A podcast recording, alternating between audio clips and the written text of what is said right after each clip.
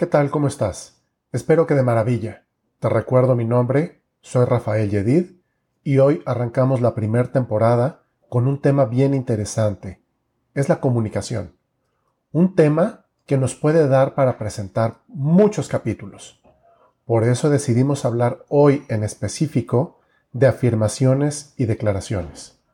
Y cuando digo la palabra decidimos, es porque hoy me acompaña un gran amigo quien también está certificado como coach ontológico por Newfield. Y fue en esa certificación en donde lo conocí hace aproximadamente año y medio. Se llama Iván Salmerón. Vive en la ciudad de León, Guanajuato. Iván es uno de mis colaboradores de la empresa. Así que, Iván, bienvenido a este nuevo capítulo.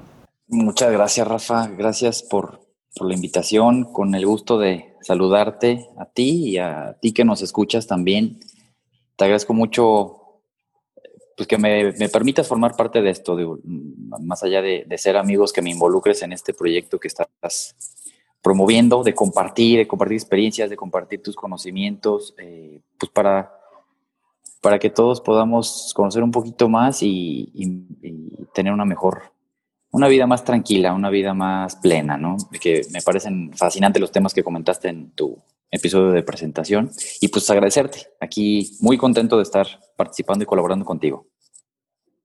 Pues muchas gracias, Iván. Más allá de, entregar mis conocimientos, por eso es que traté de llevar este podcast con amigos y expertos para poder transmitir a las personas y a las empresas que están interesadas información que pudiera ser interesante, que pudiera ser atractiva y que pudiera llamarles la atención.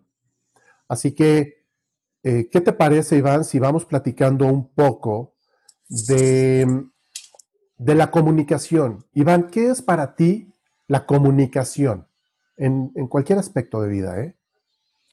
Mira, para mí la, el, tema de la comunicación y cuando me lo comentaste me, llamó muchísimo la atención porque es algo, es un tema que a mí me apasiona.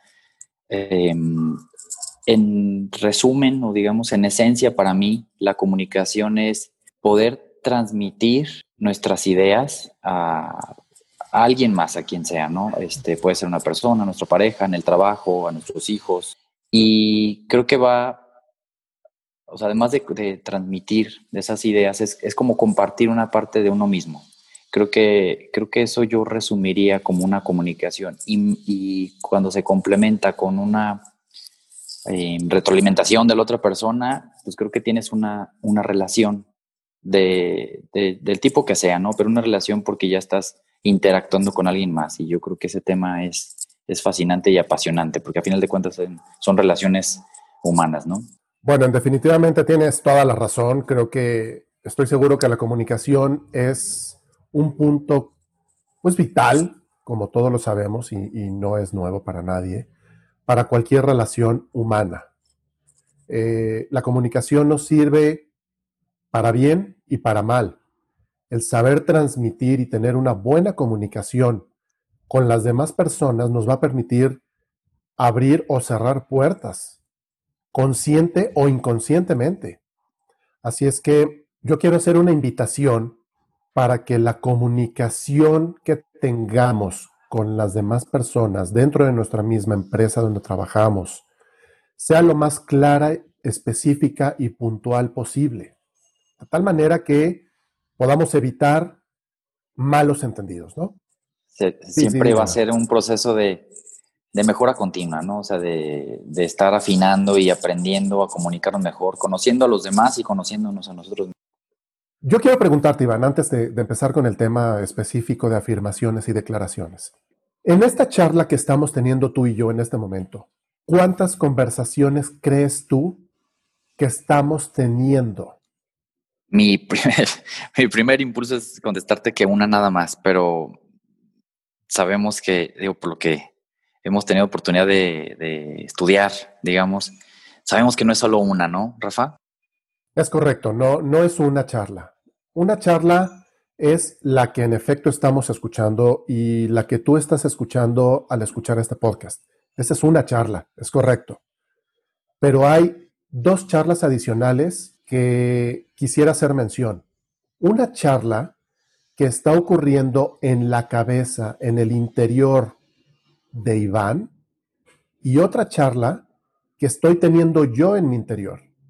Es decir, una charla normal, una plática normal de comunicación, estamos teniendo tres o cuatro charlas, porque muy probablemente tú que estás escuchando este podcast, estás teniendo tu propia charla interna en tu propia mente.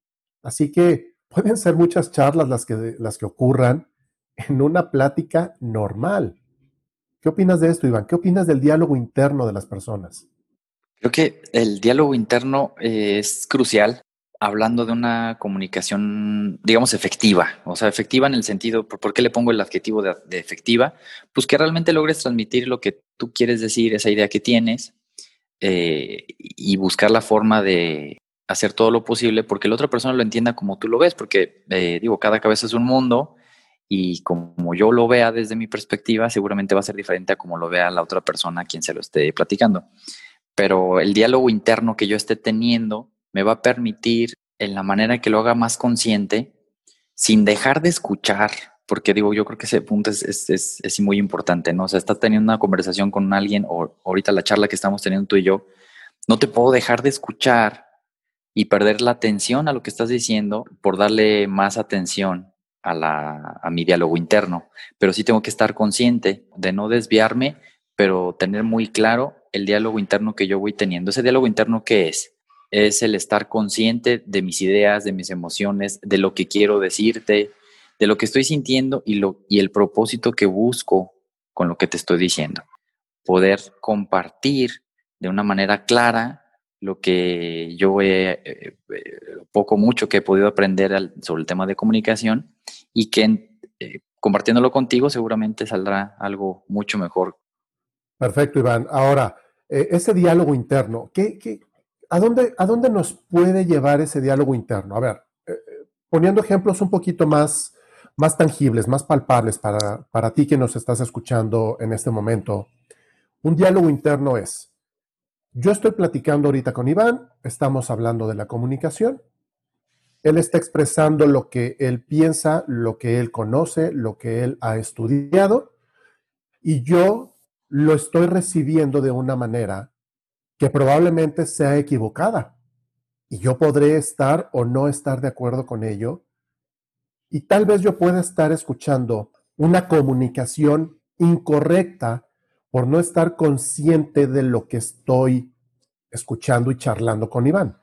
Y cuando escuches algo que no te está sonando adecuado, buscar la manera de aclarar en el momento, ahí es en donde se refuerza la comunicación.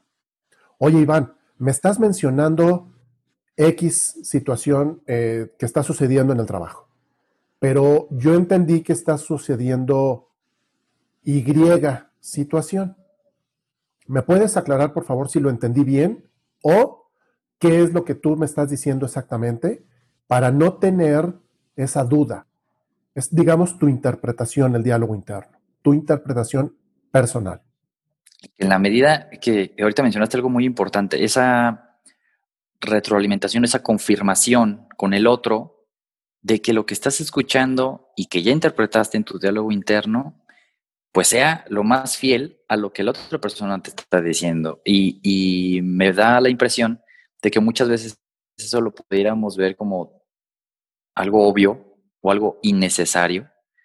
Y sin embargo, cuando lo hacemos y, decimos justo, ¿es cierto? ¿Entendí bien? ¿Si es correcto?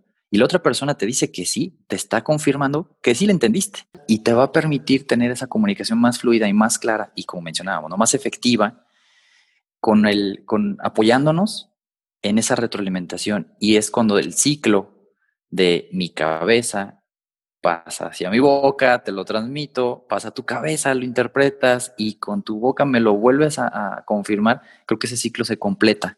Y si en dado caso no fue eh, correcto o entendido de la manera que yo, como la otra persona lo estaba transmitiendo, me da la oportunidad de poder aclararlo. Y creo que esto es valiosísimo porque no, yo, yo estoy convencido de que cualquier problema en cualquier relación entre personas, entre familias, en, organizaciones, entre países, se basa principalmente en una mala comunicación. Y esa mala comunicación, o sea, muchos problemas no los podremos evitar fácilmente con una mayor comunicación. Y ese punto de la retroalimentación es, es clave, ¿no? Con una buena comunicación podemos evitar muchos problemas. Y, de aquí me, me quiero agarrar para seguir adelante con el tema que estamos planteando el día de hoy, que son afirmaciones y declaraciones. Podemos hacer afirmaciones, podemos hacer declaraciones y ni cuenta nos damos que estamos haciendo una afirmación o una declaración.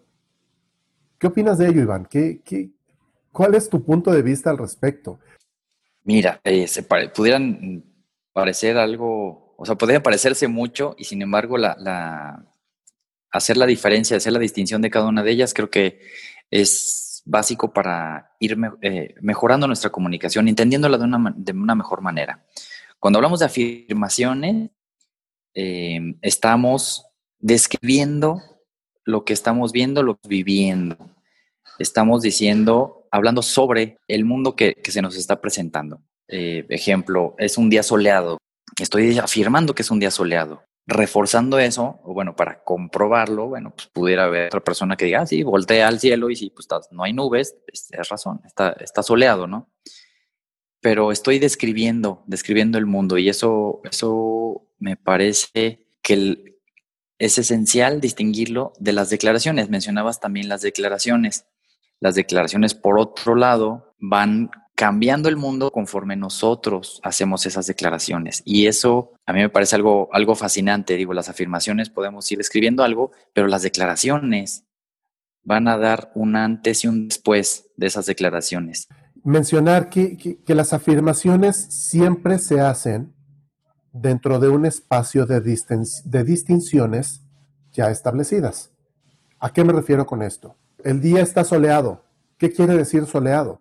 Bueno, pues por obvio que suene, que hay sol, ¿verdad? Que no está nublado, que no está lloviendo. El día está soleado en la Ciudad de México.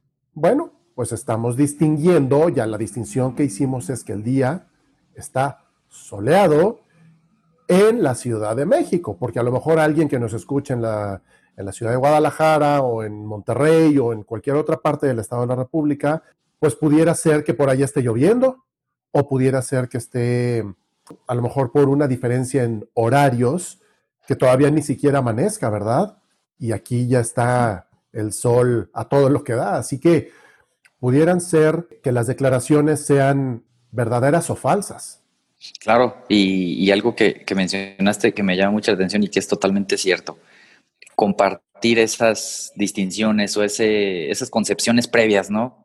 en el que entendamos lo mismo como, en este caso, como soleado. Yo recuerdo y te, comparto un poquito de algo que de niño me hacía ruido en mi cabeza cuando alguien hablaba, yo tenía una concepción diferente de, otras personas. Por ejemplo, la palabra calificar a alguien como güero o güera. O sea, para mí era cabello amarillo. Y sin embargo, en, otras, eh, estando con otras familias o con en las familias de, de otros amigos en otras casas, a veces hablaban de güero o güera, pero se referían al color blanco de la piel y yo me hacía ruido porque yo veía una persona de piel blanca, pero con el cabello oscuro y que le dijeran güero o que lo calificaran como güero, a mí me hacía mucho ruido, digo, pero, pero no es güero. O, cuando me preguntaban, ¿cómo es tal persona?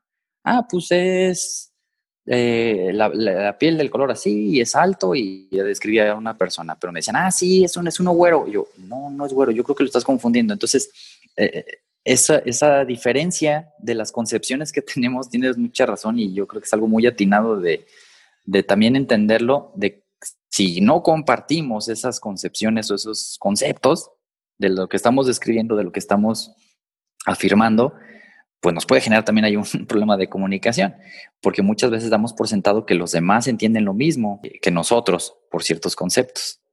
Sí, bueno, definitivamente, imagínate llevarlo esto a la empresa, ¿no? Este, Iván siempre llega tarde a las reuniones. ¿Qué quiere decir que siempre llega tarde a las reuniones? Cinco minutos, diez minutos, media hora, un minuto.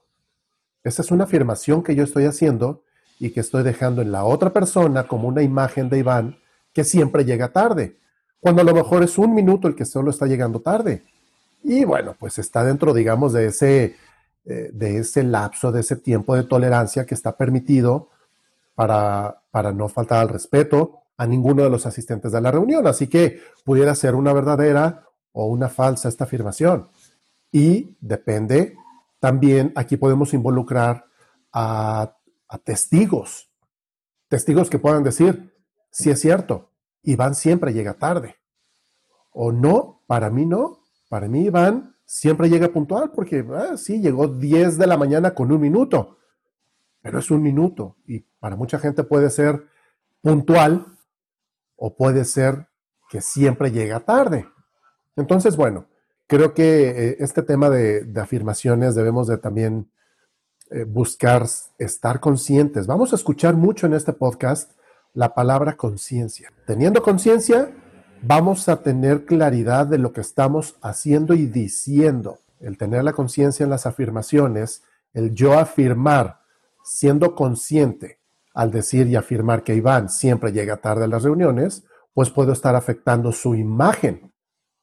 Debo de ser consciente que puedo estarlo afectando a él ante algún jefe, gerente, director, lo que sea que, esté presente, por un mal comentario, cuando yo lo estoy afirmando. Entonces hay que tener también esa conciencia, esa, esa claridad de qué, qué repercusiones podemos tener y qué podemos conseguir y de qué manera podemos afectar a alguien más con una mala afirmación.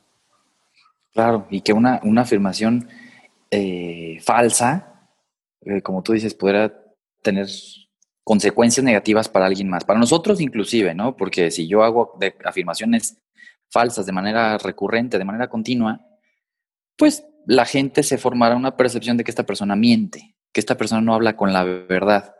Y creo que para ser eh, alguien que en la que la gente confíe, en el ámbito que sea, puede ser que, digo, debería haber más congruencia, pero yo creo que eso sería tema de, otro episodio.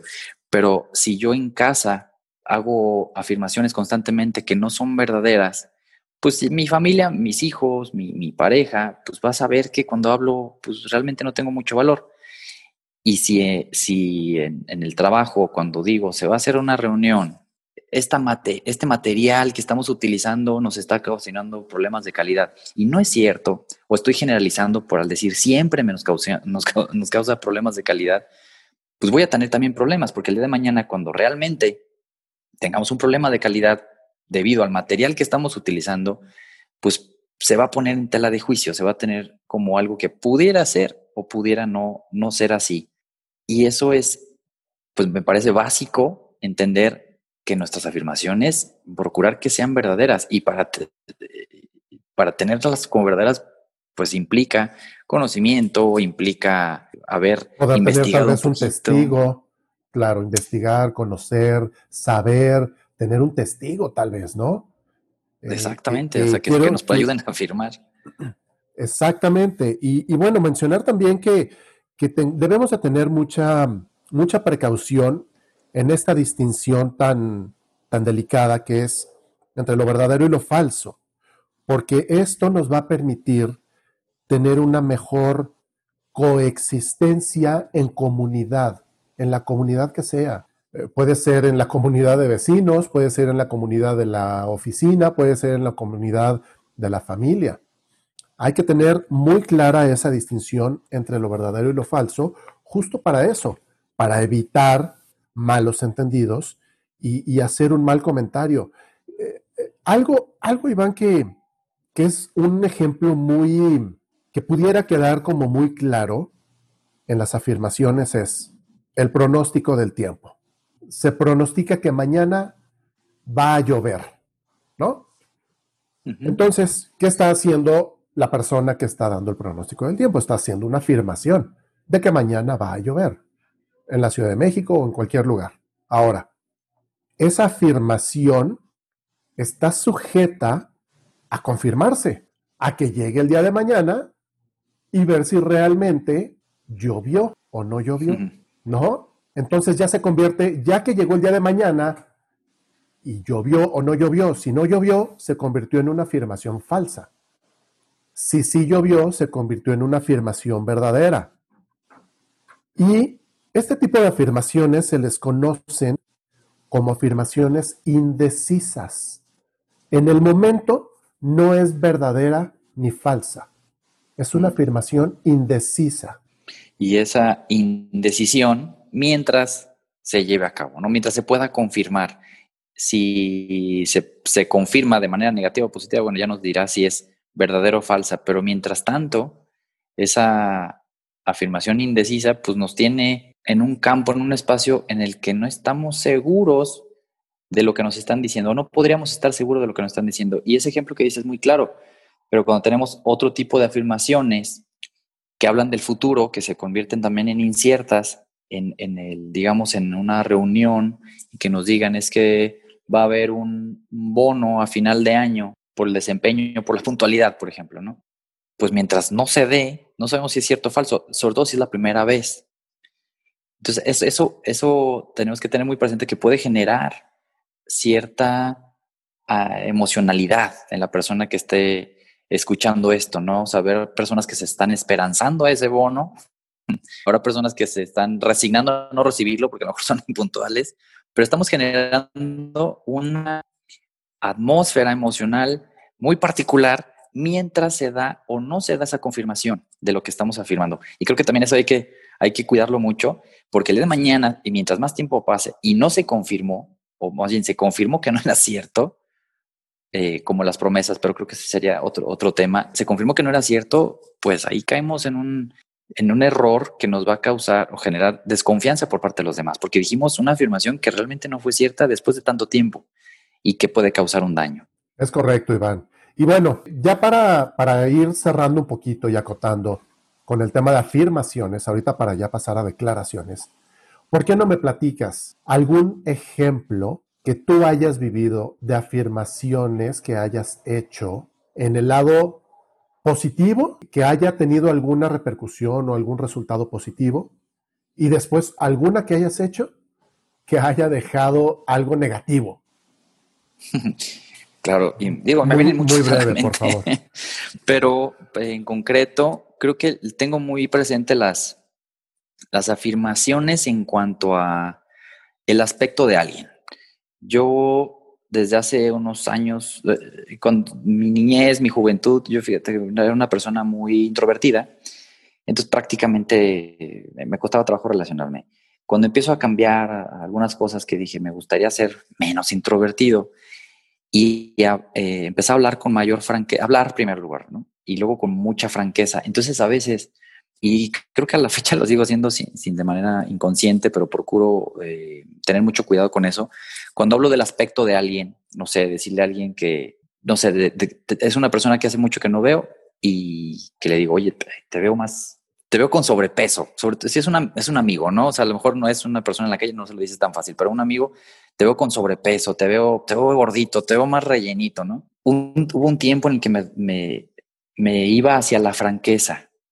Oye, pues es que sí es cierto, ¿no? Y a lo mejor siendo su amigo, pues le puedo, le puedo decir ese comentario que le puede ayudar, pues a lo mejor a tener más cuidado con su alimentación, etcétera. Pero me, eh, eso me generó, y, me daba cuenta hasta después, que personas muy cercanas me dijeron, oye, es que este comentario que hiciste lastimó a esta persona, la hirió, en mayor o menor medida, pero fue ofensivo. Entonces, pues lo que puede pasar es que esta persona se lo tome mal y a lo mejor eh, pues, eh, hasta eviten estar conmigo o interactuar conmigo. Me di cuenta cuando yo vi a otra persona, una señora ya muy, muy, muy pues no muy grande, pero ya setenta y tantos años, que en su franqueza era tan, pues sí, decía la verdad, pero era muy ofensivo. O sea, la gente le, les, sacaba la vuelta porque esta persona no tiene pelos en la lengua y me dice de todo, ¿no? De mi forma de ser, de mi aspecto. Y yo me di cuenta de, eso y dije, yo no quiero ser como esta persona, ni en poquita medida, ¿no? Y, me, me, quedó muy grabado el tema, una frase que Dale Carnegie en el libro de Cómo ganar amigos e influir sobre las personas decía, a veces es mejor ser amable que tener la razón. Entonces, aun, cuando hablemos de afirmaciones que son verdaderas, creo que en la comunicación, hablando del tema de la comunicación y sobre todo para mejorar nuestras relaciones con las demás personas, pues creo que es muy importante considerar esa amabilidad, ¿no? O sea, tener cierta empatía con la otra persona y decir, a mí me gustaría que me dijeran esto. Si fuera así, y aún así, todos somos diferentes, ¿no? Pero, pero por, lo menos tener esa sensibilidad de que cuando hagamos esas afirmaciones, o sea, a mí la lección que me queda es, tengo que tener mucho cuidado, aunque sean amigos, aunque sean personas cercanas, de la forma en que estoy diciendo esas afirmaciones al respecto de otra persona. Y más cuando está presente, ¿no? Porque cuando no está presente no es que estemos criticando, pero a lo mejor estoy haciendo unas afirmaciones que pues no, no, no va a ofender. Sin embargo, a la, a la, persona que tengo enfrente y le critico su ropa, su aspecto, o le digo, te ves bien cansado o cansada, si está cansado realmente, pues yo lo que menos quiere escuchar es que se lo digamos cómo se ve, ¿no? Entonces, bueno, tener, creo que la, la que me queda de, de lecciones, tener mucho cuidado con las afirmaciones que yo haga de la otra persona, aun cuando sean verdades, aunque cuando sean verdaderas, cuidando esa, esa amabilidad, ¿no? esa, esa, tener esa empatía con el otro. Tener esa empatía, algo tan importante, ¿verdad? En, en las relaciones humanas, las relaciones entre las personas, es tan importante esa empatía, aunque, como dices, aunque tenga la, la verdad como tal, tratar de ser empático y no, no llevar la contra y quedarte callado. No busques tener la razón siempre, ¿no? ¿Qué te parece si vamos a entrar en este momento con el tema de las declaraciones. ¿Qué tema las declaraciones? Que quiero, quiero tocarlo de manera, no me quiero extender mucho, pero hay mucho que tocar, mucho que platicar de las declaraciones. Y me gustaría empezar escuchando de ti, ¿qué son las declaraciones? Bueno, las, las declaraciones son ese, esas expresiones que hacemos cuando hablamos y que a diferencia de las afirmaciones en las que vamos describiendo el mundo o como vemos el mundo, declaramos y, y a partir de lo que decimos o de que hacemos esa, esa declaración, algo cambia, cambia el mundo que estamos viviendo. Y, digo, no, no, es algo, puede ser algo muy grande o muy trascendente, o a veces no tanto, pero sí son, eh, el hacer declaraciones implica que algo cambie, y en la medida que yo tenga cierta autoridad o la persona que está haciendo la declaración tenga cierta autoridad, ya sea conferida, ya sea oficial o formal, o porque yo le, se le tiene mucha confianza o mucho respeto a cierta persona, se le brinda, se le otorga esa autoridad, formal o informal, ¿no? Entonces, a la medida que más autoridad tenga esta persona, esas declaraciones van a tener un, mayor impacto. Entonces, bueno, eh, en, pocas palabras, las declaraciones van a generar un cambio en el mundo que estamos viviendo a partir de que se hagan esas declaraciones. Ok, haciendo, entrando un poquito más a detalle de, de lo que estás mencionando. Cuando tú dices que el mundo cambia en mayor o en menor medida, y también dependiendo de la autoridad que tenga la persona que está haciendo esa declaración, es que el mundo o el entorno en el que estamos pudiera cambiar de una forma más importante o menos importante. Pero siempre va a tener una consecuencia. ¿A qué me refiero con esto? Un juez que tiene la autoridad de declarar culpable a una persona que se le está llevando en un proceso, puede decir, es culpable. Y esa persona, no importa si eso no es culpable. El juez lo declaró culpable. Y para esa persona y su familia, el mundo va a cambiar. ¿Por qué? Porque se va a ir a la cárcel. Pero del otro lado, es inocente. Que el juez diga es inocente. La vida para las personas que están involucradas en ese juicio, no necesariamente para el acusado, sino para alguien más que está involucrado, digamos el afectado, que, llevó a, a juicio esta situación, bueno, pues para esa familia va a cambiar el mundo, porque no lo están declarando culpable. Entonces, el juez tiene una autoridad muy interesante, muy importante en ese aspecto a nivel declarar culpable o no a una persona, como también lo puede ser un juez que dice, los declaro marido y mujer, ¿no? Esa es otra declaración que va a cambiar al mundo en primera instancia de dos personas que se están uniendo en matrimonio y después a las familias que rodean a cada una de estas dos personas involucradas. Claro, empieza, empieza a ver ese cambio en el mundo de, ambas partes, ¿no? Si no hubiera ese, los declaro marido y mujer, por una autoridad que, que, se le confirió esa potestad, o sea, esa capacidad de hacerlo, pues no tendría ningún significado, ¿no? Y en cambio al hacerlo, pues cambia mucho, es como una, una, una declaración de amor, ¿no? Un, yo en su momento le dije a mi novia, oye, ¿quieres ser mi novia? Cambian cosas. Veo, cuando me dice que sí, ¿no? Pero a partir de la declaración cambian cosas, porque no es lo mismo para algunos. Me queda claro que este puede ser un punto que, que es muy debatible, pero para mí cambian las cosas a partir de que yo le digo, ¿quieres ser mi novia? Y me dice que sí, porque tenemos un trasfondo de compartir perspectivas, compartir formas de ver el mundo, eh, sueños, va a cambiar la cosa, porque si, si como yo lo veía, si, si yo no me le declaro mi amor y le digo que si quiere ser mi novia y me dice que, y no me dice que sí, pues probablemente va a haber una relación muy diferente haciendo una, haciendo que seamos novios. Entonces, sí cambia el mundo. Digo, y como te decía hace unos momentos, puede ser en una gran medida o en menor medida, pero sí hay un cambio. Entonces, el simple hecho de que ella me declare sí, al yo declararle amor, cambian las cosas. Cambian las cosas para ella y para mí. A lo mejor para otras personas de manera indirecta, pero para ella y para mí cambian a partir de ese punto. Y yo creo que eso es algo muy importante tener en cuenta en cualquier declaración. Y creo que con este ejemplo nos da cierta claridad, ¿no? En cuanto a las declaraciones, para, para tomar en cuenta cómo, qué cambios se pueden dar a partir de que las hagamos. Gracias, Iván. Sí, es correcto. Y, y, ahorita acabas de mencionar dos declaraciones bien importantes que los vamos a tocar en unos minutos más, no se vayan.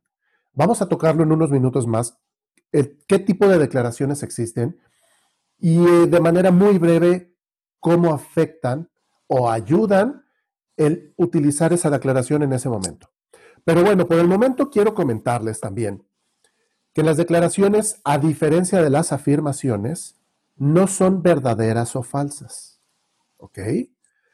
Las declaraciones son válidas o inválidas dependiendo del poder de la persona que haga la declaración. Esta es una distinción fundamental que utilizamos en las declaraciones. No es lo mismo que un sacerdote diga, te declaro marido y mujer, puedes besar a la novia, a que lo diga yo, que no tengo ningún tipo de autoridad en el ámbito religioso. ¿No? Así es que es, es válida mi declaración de te declaro marido y mujer o es inválida. En este caso, si yo la hago, es inválida al no ser, al no ser, al no tener esa autoridad, ¿no? Al no tener ese reconocimiento, ya sea religioso o legal, de poder hacerla. Y creo que ahí tocas un punto bien importante. Digo, el hecho de que sean válidas o inválidas, pues a veces va a depender de la autoridad informal que se le confiera a la persona que la están haciendo. Eh, para un ejemplo, para explicarme de una mejor manera. Si yo mi hija, o si yo tengo una buena relación con mi hija, que, considero que así lo tengo, o sea, estoy hablando de algo personal, mi hija María José, yo hiciera alguna declaración, o sea, eh, si ella me dijera, eh, oye papá, tú sabes cómo, me preguntaba el otro día, ¿sabes qué significa syllable? sílabas, algo en un término en inglés, y lo busqué y dije, bueno, lo primero que le dije, pues sí, es, es un, son las sílabas, es la parte en la que puedes dividir una palabra por los sonidos que tiene. Dijo, no, papi, no, no, no es eso.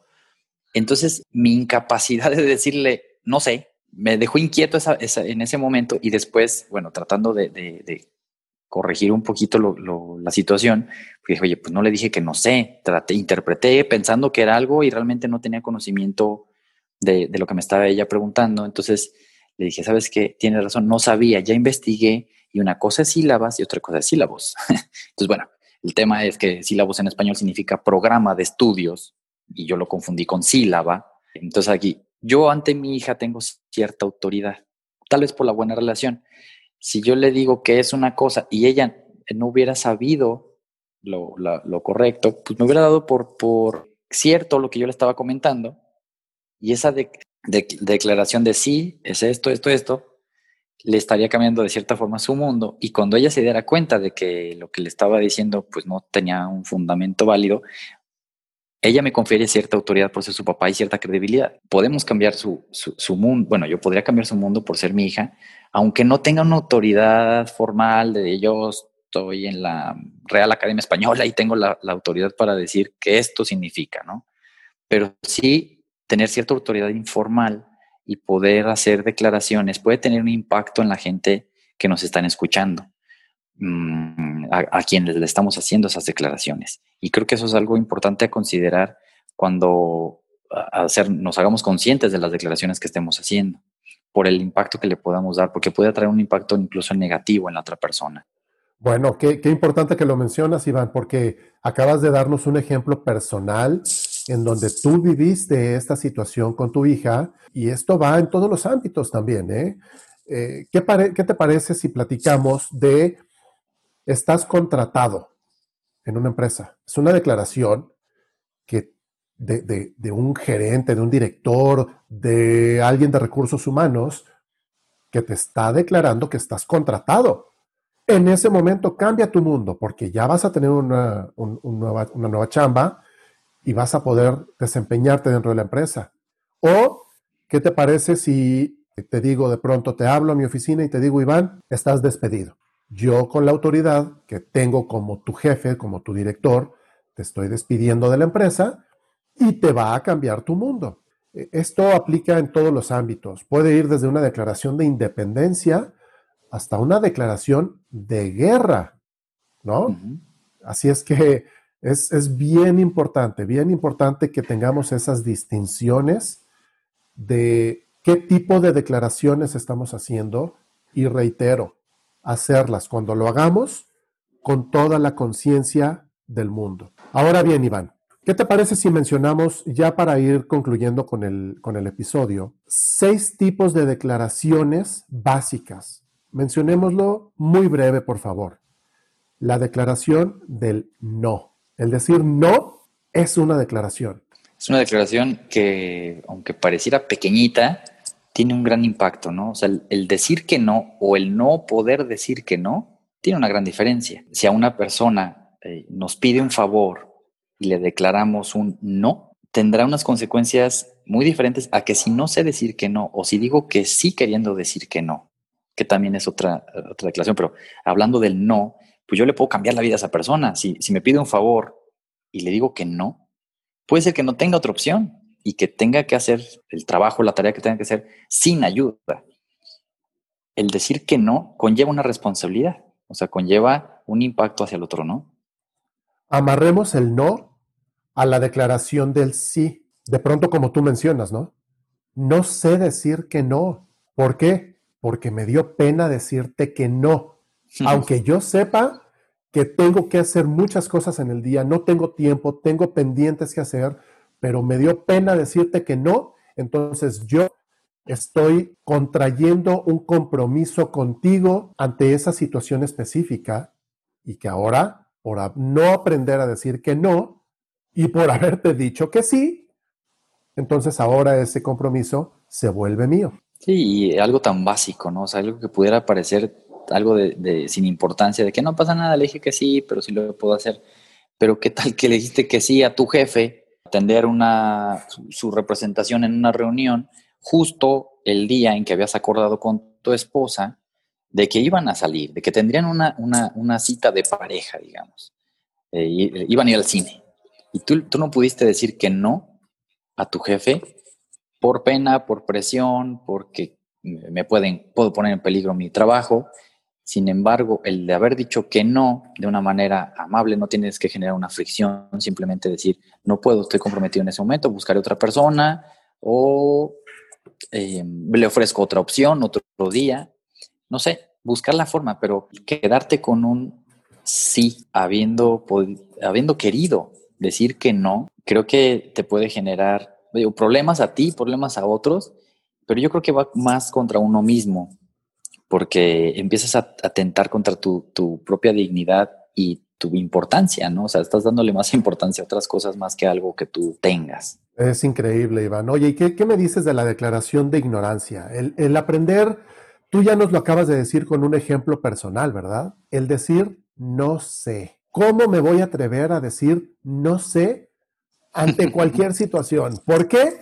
Porque, bueno, aquí ya influyen otros aspectos como el ego, el, el, el decir no sé, nos va a hacer menos, a diferencia del decirte, hija, no sé qué me estás preguntando, pero dame la oportunidad de investigar qué es lo que me estás preguntando para poderte responder correctamente. Pero hablando, por ejemplo, con los hijos o con unos subordinados en, el, en la chamba, en la oficina, si te preguntan, oye, este tema, y tú por aparentemente ser pues, más experimentado, conocer algo, y dices, y no dices no sé, pues te puedes meter en un problema, porque puedes decir algo que no es, o puedes dejar a la otra persona. Y quedas peor. y quedas peor, ¿no? Por, por tratar de dar una opinión de algo que no conoces. Es preferible millones de veces decir, no sé, a tratar de opinar sobre algo que no conoces. Claro, porque a la vez de que resulta más cierto, es liberador. O sea, el hecho de decir no sé, realmente es liberador. Yo, yo lo he practicado varias veces con mi hija que me doy cuenta de, pues dile que no sabes, di la verdad.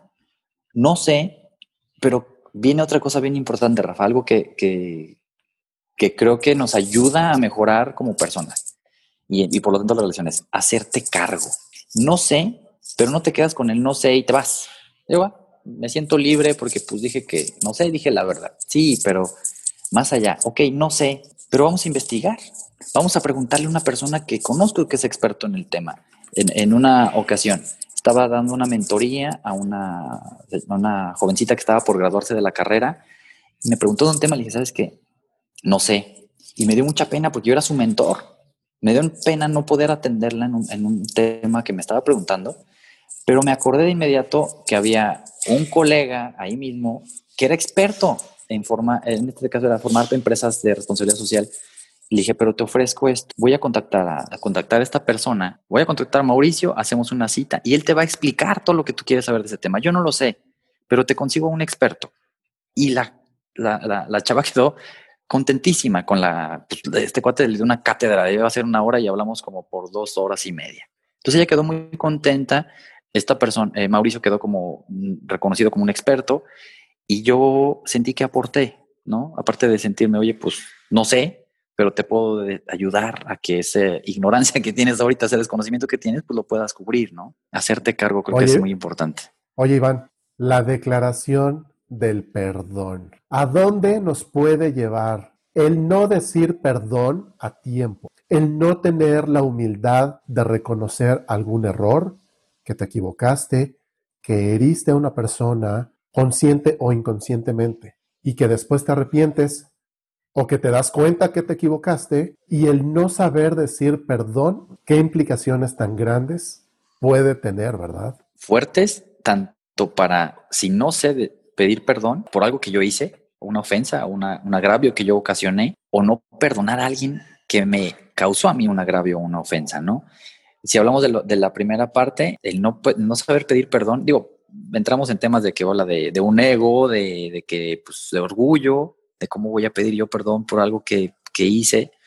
Creo que si nos damos cuenta de que hemos agraviado a alguien y pedimos ese perdón, o sea, hacemos la declaración de perdón, perdóname, discúlpame. Creo que es una forma de resarcir ese daño, de hacerte cargo nuevamente, ¿no? De resarcir el daño que ocasionamos. Puede haber sido de manera no intencional, pero si nos damos cuenta de que causamos un daño y, podemos, pedimos perdón, creo que la relación se fortalece con esa persona. Eh, nuestra, la confianza que tengan en nosotros se mantiene o incluso crece, ¿no? Porque nos pone en un lugar de, de humildad. Cometí un error, disculpa. Y por otro lado, el perdonar, el dar ese perdón, no es que seamos eh, misericordiosos y tengamos en nuestras manos así, ah, sí, te perdono, te perdono. Creo que es una situación que resuelve cosas dentro de nosotros. El no, no tener ese resentimiento hacia la otra persona que nos puede generar problemas de, digo, hasta físicos, ¿no? Pero emocionales y que nos deja inquietos de no cerrar algo. Y cuando hacemos esa declaración de perdón, te perdono, nos, nos, nos, libera nuevamente y nos hace sentir más tranquilos. Oye, Iván, ¿y, qué me dices de la bendita y famosa declaración de amor? ¡Ay! Esa declaración de amor, ¿no? Cuando llegas con tu chava y le dices, ¿qué onda? ¿Quieres ser mi novia porque me gustas? O te amo. Eh, a mucha gente se le dificulta el poder decir te amo, expresar sus sentimientos, lo que realmente siente, en el corazón. En muchas ocasiones esto se confunde con debilidad. Y muchas veces es parte de la idiosincrasia que tenemos, ¿no? Como, como nos han educado. Creo que cuando hablábamos de, de, esa autoridad que nos confiere el otro, ¿no? Si yo le digo te amo a una persona que va pasando en la calle, puede ser que sea cierto, no sé, que yo realmente sienta amor porque sé que todos somos uno, etcétera. Pero a lo mejor la persona se va a quedar viendo y va a decir, ¿este loco qué? Pero si le digo te amo a una persona con la que he estado saliendo y compartiendo experiencias íntimas, íntimas no, no, no solo físicamente, sino íntimas de que no, no con cualquiera lo hago, no con cualquiera comparto mis ideas. Y he estado compartiendo eso y le digo te amo, pues claro que tiene un significado muy diferente, ¿no? O sea, le va a cambiar el mundo a la otra persona y el propio, porque ya estoy haciendo un vínculo con esa persona al hacer esa declaración. Y en la medida que pues, esa autoridad que yo estoy recibiendo por la confianza que me tiene la otra persona, pues ese, esa declaración de te amo, pues va a tener un mayor significado, ¿no? Un mayor impacto. Creo que esa es de las declaraciones más, más de las... comunes y que podemos tener mucho daño si no lo hacemos con cuidado, ¿no? Es correcto. Que de pronto dices te amo y realmente no es un te amo, es un te quiero o algo más, pero bueno, sí, sí, es, es tan importante la declaración de amor. Oye, y para concluir estas declaraciones, la declaración de gratitud, gracias. ¿Te fijas, te has dado cuenta, te ha tocado alguna situación en donde no te dicen gracias? O al contrario, te dicen gracias por todo. Sí, creo que cambia la, percepción nuestra percepción de esas personas, ¿no? O sea, por un lado, como tú dijiste, cuando no te dan gracias, cuando tú haces algo, un esfuerzo por algo que crees que estás ayudando a la otra persona, le estás dando tu tiempo, estás compartiendo algo y no recibieron gracias, muchas veces nos deja con un sentimiento como de amargura, como de, ah, me hubiera gustado que me agradeciera, por lo menos que dijera gracias. Por otro lado, cuando, cuando recibimos un gracias o tenemos un mínimo detalle y nos dan un gracias, esa, recibir esa declaración realmente te hace ver a la otra persona de una manera diferente, ¿no? Hablábamos de que las declaraciones cambian el mundo. Pues claro que cambian, cambia la forma en cómo veo a esta persona y mi relación futura con esta persona. Claro, exactamente. Y bueno, Iván, ¿qué te parece si, si vamos, vamos cerrando este, este capítulo, este episodio que estamos grabando tan interesante que nos puede dar para dos horas más, pero ni queremos aburrirlos ni, queremos que sea algo inadecuado en tiempo. Así que recapitulemos. ¿Qué te parece si en dos minutos recapitulamos lo platicado en este episodio? Cuéntanos, por favor. Claro que sí, mira, Rafa, hablábamos del tema de comunicación, digo que aunque es muy extenso, tocamos dos distinciones muy importantes. Por un lado, las afirmaciones y por otro, las declaraciones. Diferencias. Eh, las afirmaciones estamos describiendo algo, ¿no? Describiendo el mundo pueden ser falsas o pueden ser verdaderas. Em, para que sean verdaderas, bueno, podemos apoyarnos en algún testigo para poder confirmar esa, esa información que nosotros estamos brindando a través de esa afirmación. Por otro lado, las declaraciones, más que describir el mundo, cambian el mundo que estamos viviendo a partir de, la, de hacer esa declaración. Hay un antes y un después. Y estas declaraciones pueden que sean válidas o inválidas. Aquí no son falsas o verdaderas, aquí son válidas o inválidas. ¿Y de qué va a depender esa validez? de la autoridad que se le confiere, ya sea formal o informal, a la persona que está haciendo esas declaraciones. Pero pueden cambiar en menor o mayor medida el mundo a partir de, esa, de hacer esas declaraciones. Vamos concluyendo, Iván. El tema de la comunicación, como ya lo vimos, es un tema básico en nuestra vida cotidiana, personal, laboral, en cualquier ámbito de vida. Y si ahí empezamos a desglosar y a jalar el hilito un poco más al interior de la comunicación, pues nos vamos a dar cuenta de las afirmaciones y declaraciones como una pequeñísima parte de la comunicación, ¿no? Así es que yo te hago una invitación a tomar esta palabra como parte de ti, la palabra conciencia. Seamos conscientes de lo que estamos diciendo, seamos conscientes de lo que estamos declarando, afirmando, la forma en cómo nos comunicamos. Créanme, los resultados van a cambiar, para bien y para mal. Pero si lo haces consciente, incluso para mal, vas a estar consciente que van a haber repercusiones y que pudieran haber situaciones que no te gusten. Así es que toma esta palabra como tuya, la conciencia. Yo quiero, quiero cerrar, Iván, si me lo permites, con un comentario. El hablar nunca será un acto inocente. Por lo tanto, cada vez que ejecutamos un acto lingüístico, adquirimos un compromiso y debemos aceptar la responsabilidad social de lo que estamos diciendo. Me parece más, más que atinado. Yo creo que el hacerse responsables, hacernos responsables de lo que decimos, cómo lo decimos, por qué lo decimos, creo que va a marcar una gran diferencia en la forma en que nos comunicamos y por lo tanto, lo que decíamos, ¿no? las repercusiones que tienen en las relaciones personales. Pero yo creo que si nos comunicamos con esa responsabilidad, y responsabilidad me refiero a esa conciencia de la que hablas tú, estar muy consciente de lo que estoy diciendo y los efectos que esto puede tener el decir de una manera o decirlo de otra forma, ¿no? Cuidar que nuestras afirmaciones sean verdaderas, cuidar que nuestras declaraciones sean válidas, poder entender que el otro está diciendo afirmaciones o declaraciones también nos va a ayudar a entender y a, comprender mejor a la otra persona lo que nos trata de decir. Y creo que, pues, lo que acabas, como lo acabas de decir, está muy claro y queda, que es, de una forma muy contundente, ¿no? Para poder lograr entender y resumir todo lo que estábamos platicando. Iván, muchísimas gracias. De verdad, con esto quiero concluir este episodio. Lo primero que quiero hacer es agradecerte, hacer una declaración de agradecimiento hacia ti, hacia tu persona, por tu participación, por tu tiempo, por tu conocimiento, por compartir con todos nosotros estas, estas palabras, estas experiencias personales. Agradecértelo de corazón, de verdad. Gracias por tu participación y no será la primera vez ni la última vez que estés con nosotros. Así que gracias por el momento. Muchísimas gracias a ti, Rafa. En verdad, eh, involucrarme en esto, mm, aparte de que te considero un muy buen amigo y una gran persona, me siento muy halagado de poder compartir este espacio contigo, que me hayas invitado. Y con gustísimo, muchísimo gusto, estaremos aquí las veces que tú me hagas favor de invitarme y felicidades nuevamente por, por este proyecto. Creo que a mucha gente le va, le va a servir de mucho. Muchas gracias, Iván. Gracias por tus palabras. Y bueno, pues es momento de cerrar este episodio. Gracias por acompañarnos. Gracias por escucharnos, por tu confianza. Gracias por permitirnos aportar un granito de arena en tu día a día. Esperamos, nos daría muchísimo gusto saber que esto te ha ayudado por favor, déjame tus comentarios en mis redes sociales, en mi correo electrónico. En la descripción del capítulo vienen todas mis redes. En la página web www.yedidconsulting.com. En Facebook, en Instagram.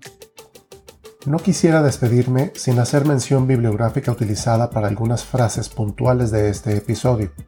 El libro es Ontología del Lenguaje, escrito por Rafael Echeverría quien ha sido mi maestro en mi certificación como coach ontológico. Una vez más, gracias por tu tiempo. No olvides suscribirte a mi podcast. Si quieres recomendarme, lo voy a agradecer muchísimo. Nos escuchamos el próximo jueves. Adiós.